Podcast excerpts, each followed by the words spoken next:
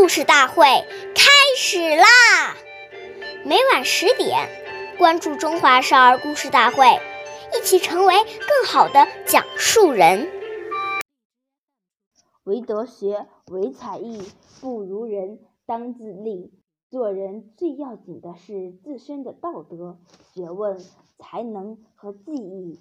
如果这些方面不如人家，就要不断的勉励自己，尽量赶上。岁月易流逝，故事永流传。我是今天故事大会讲述人张冰雨。今天我给大家讲的故事是《三人行，必有我师》第五十集。大教育家孔子是个善于学习的人，他勤思好学，不耻下问。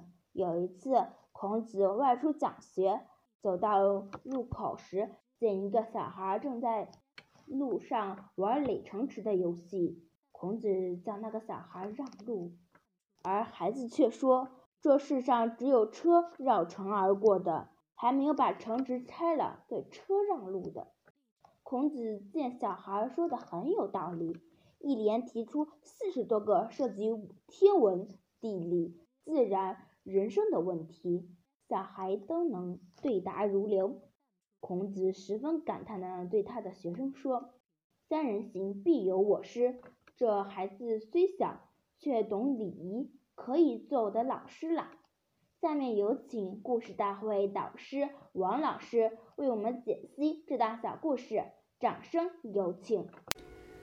大家好，我是刘老师。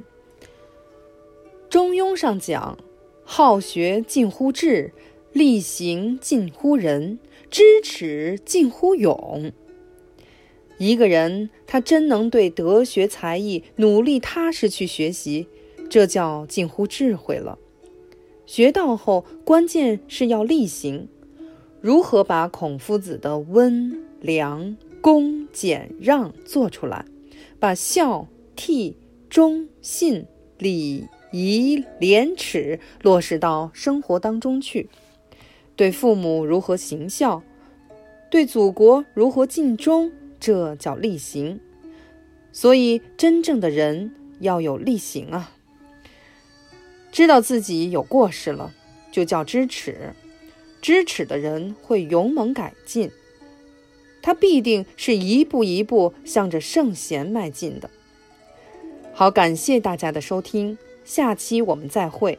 我是刘老师，想参加中华少儿故事大会的小朋友们，请关注我们的微信“微库全拼八六六九幺二五九”，一起成为更好的讲述人。